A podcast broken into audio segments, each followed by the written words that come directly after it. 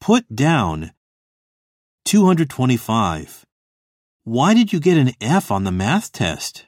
I didn't put my pencil down in time. 226. I'm here for my biannual eye checkup.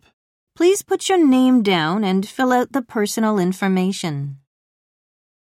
227. You look pretty upset. She put me down in front of everyone for one little mistake. 228. Why are you going to the bank? I need to put down a deposit on the house we bought.